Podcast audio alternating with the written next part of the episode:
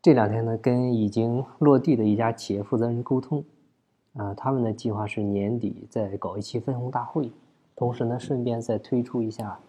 第二期股权激励计划，然后呢，就在聊第二期股权激励计划制定的一些细则。然后在聊的时候呢，这个老板呢就针对于股权回购上，啊，他这个计划里面有一条是股权回购的，上面一些条款呢，他提出来有两点，第一个呢就是要求。每年的绩效完成率啊，如果说低于百分之八十，那么股份我要一元回购啊。第二个呢，就是如果说直接定死下一年的业绩额啊，如果说低于两千万，那么我也要把你的股份一元回购过来啊。因为这个股权激励对象呢是总经理的身份，所以呢定了这两个很硬的考核条件。其实他提到这两点的时候呢，我们。都是很震惊的，啊，觉得确实这个定的有点狠了，因为毕竟你给他这个股份，对方还是要按正常的出钱来买你的股份的，啊，因为正常来讲，他这个锁定期那要退出的话，我们一般建议就是按照原价和现价哪个低按哪个，啊，你上来就一元回购，这个其实有点说不过去的，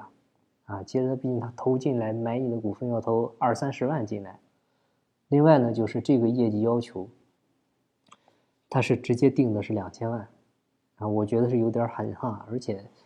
他这个还是教培行业，明年过后，过年回来这个疫情还不知道到啥程度，那就这么定死了，可能的风险非常大，啊，就是人家确实是外界因素影响太大，啊，如果说干不到两千万，那你真就给他一块钱回购股份。我觉得人家可能会跟你拼命，所以呢，这个规则是定出来了，但是规则背后的逻辑呢是有点偏离了，就是规则的规则没有定好，啊，很简单嘛，就是不直接说完成多少多少万，啊，你就说完成年度目标就好了，啊，至于年度目标是多少，那个是你可以根据市场行情去灵活调整的。但是呢，你要是啊，这么就定死了两千万，把这个数定死了，它相当于是很难再去改规则啊。你说到时候市场要是不景气啊，但是呢，大家都很拼命，但是就只干到了一千八百万，你说咋搞吧？你正常分吧，你相当于是违背规则了。那不分吧，那你让大伙怎么看？所以有时候这个规则定出来了，我们看的它定的是眼前适用的。但是怕就怕出现一些突发状况，啊，影响既定规则的执行，到时候就容易扯皮。所以这时候呢，就需要拿出规则的规则出来，研究一下限定的规则它都是怎么制定的，啊，是否有调整规则的必要性。所以规则的规则就是用来调整规则的。那提到规则了，再说一件事，就也遇到过这么一个老板，啊，他也是实施了股权激励，然后呢，大家。拿了股份之后也都很有干劲儿，那结果呢？一干干毛了啊！当时设置了一个增量分红，有一条呢就是约定超过利润一千万以上的部分，百分百拿出来给大家分。结果呢，当年利润做到了一千两百万，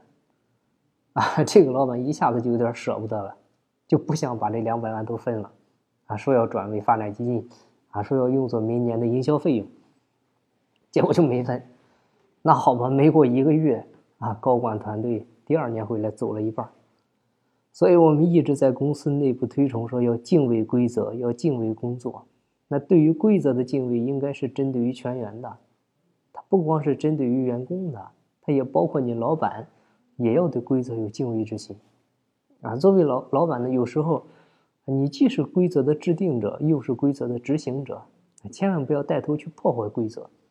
啊，尤其像这个老板，你想大家伙拼命干了半年，他就等着年底分红呢，好嘛？你这一下子一棍子打死了，那到明年谁还会给你拼命？所以这个老板他也是糊涂，你分的是增量啊，他即便今年你把增量都分了，两百万都分了，